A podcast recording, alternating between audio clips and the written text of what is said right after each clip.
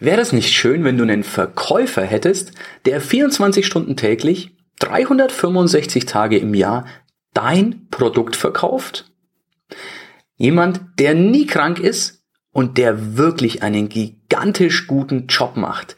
Was würde das für dich bedeuten? Das schauen wir uns heute an, denn genau diesen Verkäufer gibt es. Es ist dein Autoresponder.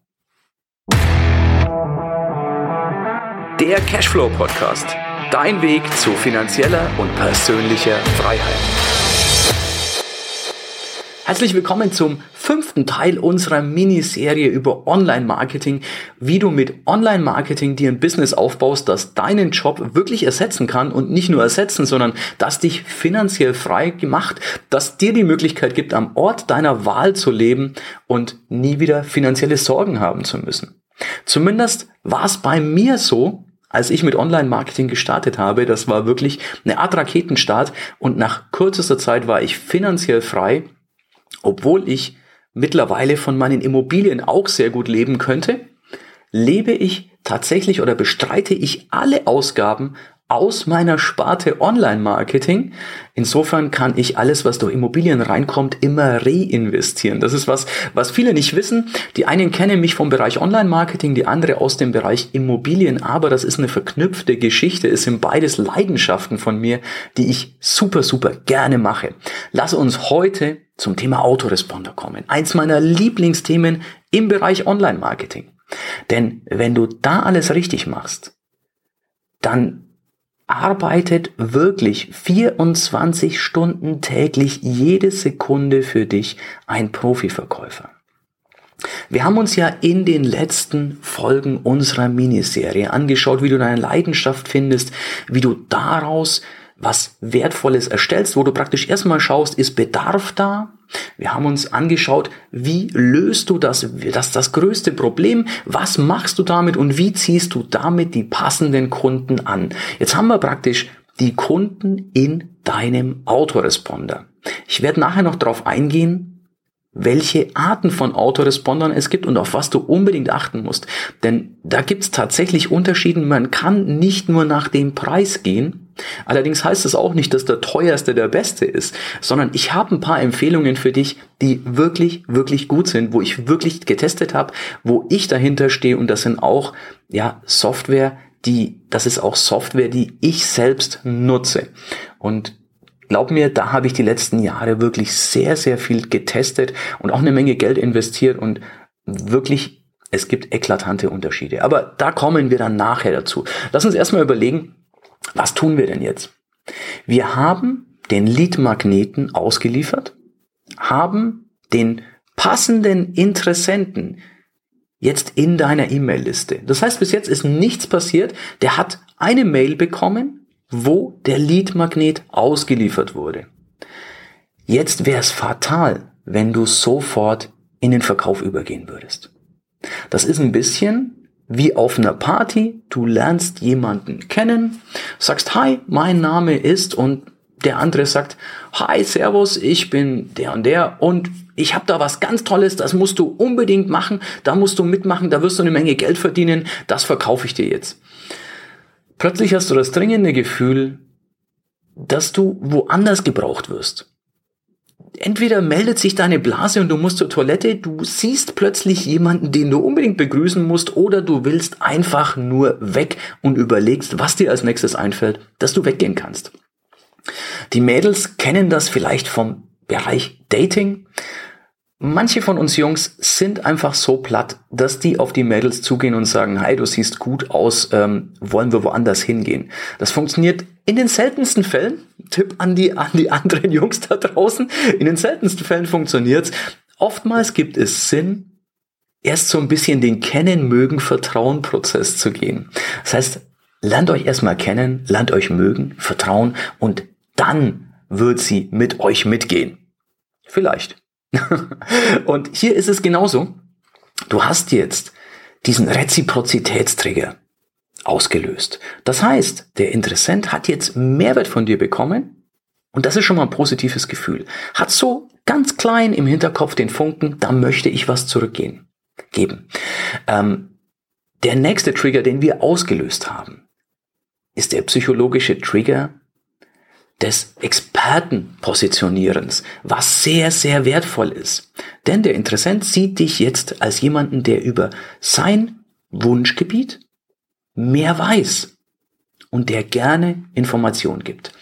Jetzt sollten wir da noch ein Stück weitergehen und diesen Kennen, Mögen, Vertrauen-Prozess noch einen Schritt weitergehen. Solltest du dich jetzt fragen, wovon spricht der? Wir sind in, äh, in Folge 5 eines Minikurses. Wenn du die ersten vier Folgen nicht gehört oder gesehen hast, dann geh vielleicht jetzt nochmal zurück und hol dir dieses Wissen. Ansonsten, wenn es dir nur um das Thema Autoresponder geht, bist du hier gut aufgehoben. Dann kann es nur sein, dass der ein oder andere Querverweis auf vorherige Folgen kommt, wo du vielleicht jetzt nichts damit anfangen kannst, aber ist dann nicht so schlimm. Hier gehen wir auf jeden Fall tiefer im Bereich Autoresponder. Wir schauen uns auch gleich noch an, welcher denn richtig ist und was wichtig zu beachten ist. Also, was sollte das Erste sein, was dein Interessent von dir liest? Auf keinen Fall, kauf mein Zeug, kauf mein Zeug. Das ist nämlich genau das, was wir selber, wenn wir auf der anderen Seite, auf der Interessentenseite stehen, nicht wollen. Ich habe es ja im letzten Modul schon mal erwähnt. Wir wollen alle gerne was kaufen, aber wir wollen, keiner will gerne was verkauft bekommen. Und genau das ist diese psychologische Geschichte. Also, jetzt sollten wir erstmal noch ein bisschen Mehrwert liefern. Falls du dich erinnerst, habe ich dir erzählt das Beispiel mit der Hundeerziehung. Hund geht nicht bei Fuß. Und ich habe auch recherchiert, das war das größte Problem, dass der Hund nicht bei Fuß geht. Ich habe aber auch die zwei nächsten Probleme recherchiert Hund gibt sein Spielzeug nicht her und Hund kläfft.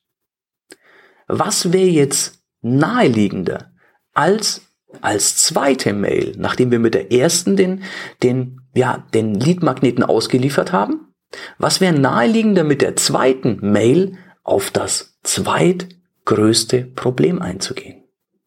Grundsätzlich nach dem Motto tue Gutes und rede darüber, würde meine nächste Mail damit anfangen, dass ich sage, in der letzten Mail, in ja, im Lead-Magneten, aber nenn das bitte nicht so. In deinem Download habe ich dir ja gezeigt, wie dein Hund bei Fuß geht.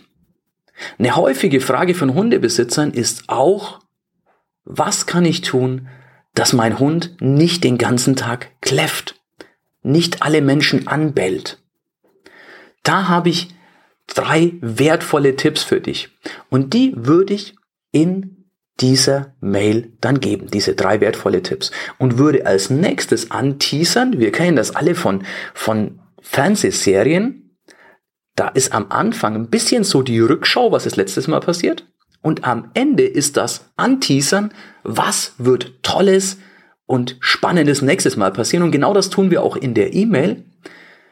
In meiner Mail, die du schon übermorgen im Postkasten haben wirst verrate ich dir noch einen Tipp, wie dein Hund sein Spielzeug wieder hergibt. Denn das ist auch eine Frage, die sehr viele Hundebesitzer haben.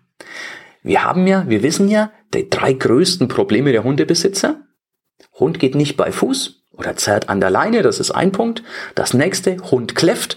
Und das dritte, Hund gibt Spielzeug nicht mehr her ist tatsächlich eine häufige Frage auf solchen Foren und wird in sehr vielen Hundebüchern behandelt.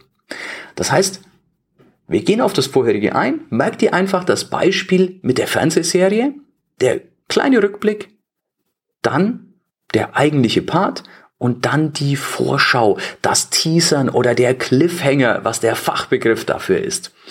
So gehst du sicher, dass du zum einen in den Kopf des Interessenten zurückholst, was an wertvollen Informationen hat sie oder er schon bekommen? Denn daran müssen wir Menschen manchmal erinnert werden. Und zum anderen gehst du sicher, dass sie oder er auch deine nächste E-Mail erwarten wird und lesen wird. Denn das Letzte, was wir wollen, ist, dass unsere E-Mails im Spam landen. Und genau da kommen wir jetzt auch zu einem wichtigen Thema. Was muss dein Autoresponder können? Und was darf auf keinen Fall sein? Es gibt sehr, sehr günstige Autoresponder-Lösungen. Aber da ist es oft, dass alle über eine sogenannte IP senden, eine Internetadresse. Das Problem ist, dass du nicht beeinflussen kannst, was die anderen senden. Und wenn das günstige Lösungen sind, dann ist oft die Qualität dessen, was rausgesendet wird, bei den anderen oftmals nicht so hoch. Und deswegen wird diese IP abgestraft. Das heißt, alles, was von diesem Versender kommt, von eventuell in dem Fall deinem Autoresponder, landet mit hoher Wahrscheinlichkeit in irgendwelchen Spam-Ordnern oder Werbetabs. Und genau da willst du nicht hin.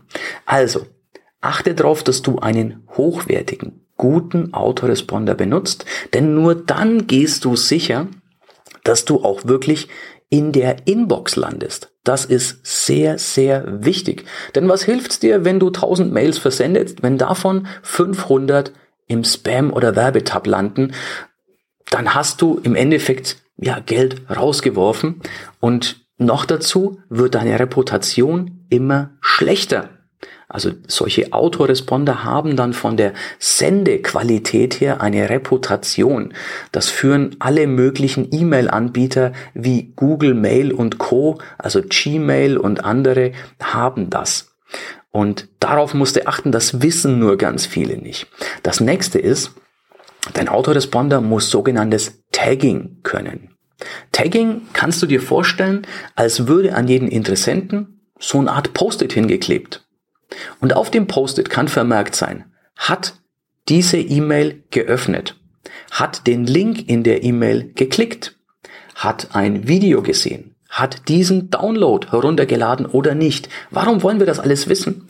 Weil wir in der weiteren Folge sehr gut damit arbeiten können.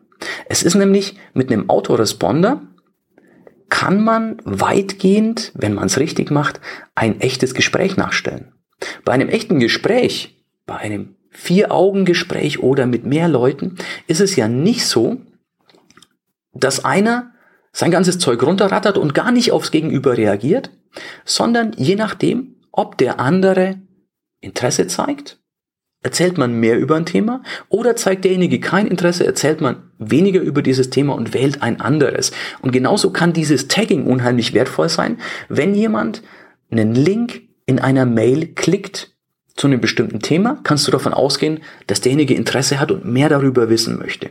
Wenn derjenige die Mail zwar öffnet, aber den Link nicht klickt, dann weißt du, okay, ist vielleicht nicht ihr oder sein Thema. Und genauso werden auch die Öffnungsraten gemessen, denn der Betreff, die Betreffzeile in deiner E-Mail, die hat nur einen Job. Die muss dazu führen, dass die Mail geöffnet wird.